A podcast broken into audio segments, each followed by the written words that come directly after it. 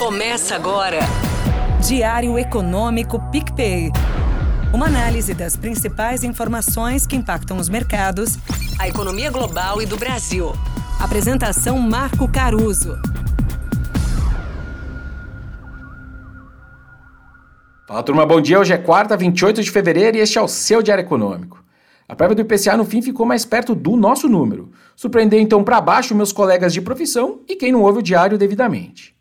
Olhando para os detalhes naquela busca incessante dos economistas por um veja bem e um depende, as principais métricas que o BC gosta de olhar se deterioraram marginalmente, mesmo com essa surpresa para baixo do headline.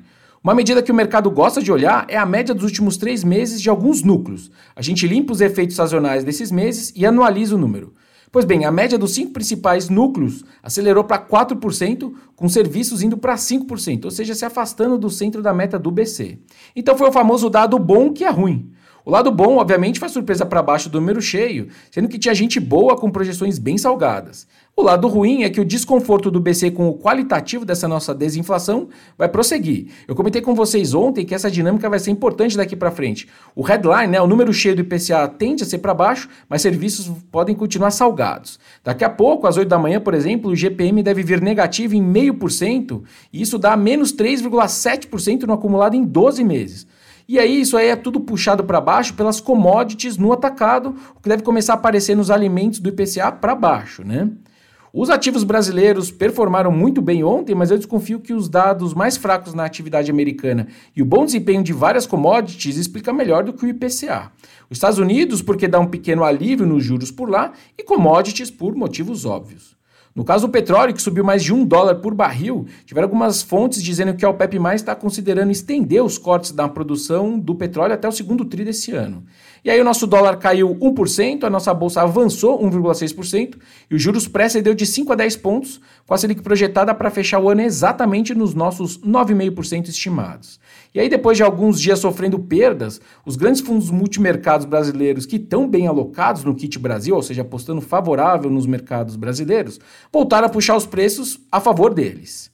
Por falar nos Estados Unidos, hoje sai a segunda estimativa do PIB do quarto TRI às 10h30.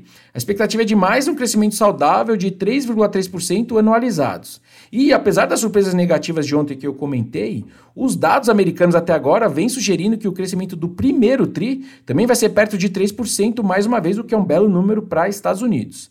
Desde meados de janeiro, na verdade, os dados de atividade têm surpreendido net positivo por lá, o que explica o juro americano de 10 anos estar tá em 4,3%, ou seja, subindo, mas com a bolsa colada ainda na máxima histórica. Eu estava dando uma olhada num gráfico da Consensus Forecast, que é uma consultoria que compila projeções de vários analistas de mais de mil variáveis em mais de 100 países. E os Estados Unidos são a única economia do G4 cujas estimativas de PIB desse ano não param de subir, enquanto os demais desenvolvidos pioram na avaliação dessa turma.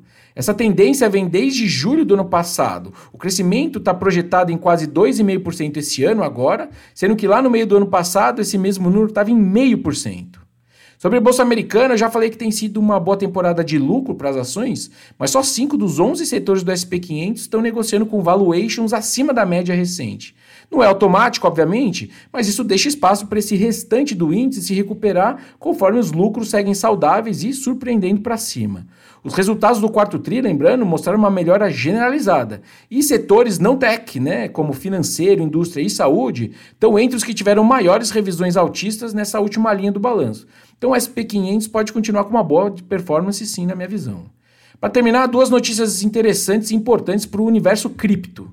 Primeiro, o ETF de Bitcoin da BlackRock, que é uma das maiores gestoras do mundo, teve mais um dia expressivo de negociação, batendo 1 bilhão e 300 em volume de negociação diário, o que levou a moeda para 57 mil dólares. São 11% de alta na semana e 35% de alta no ano para o Bitcoin. E aí o valor de mercado combinado de todas as criptos saltou para 2 trilhões de dólares pela primeira vez em dois anos. O Bitcoin representa mais ou menos metade disso. É interessante que esses tokens digitais estão subindo mesmo com os investidores reduzindo as expectativas de juros menores esse ano no mundo todo, né? Ou seja, a criação dos ETFs de cripto e do Bitcoin, nesse caso, deu realmente uma guinada nesse mercado. Bom dia, bons negócios e sorte sempre. Você ouviu? Diário Econômico PicPay. Uma análise das principais informações que impactam os mercados, a economia global e do Brasil. De segunda a sexta, às seis da manhã, no Spotify e YouTube.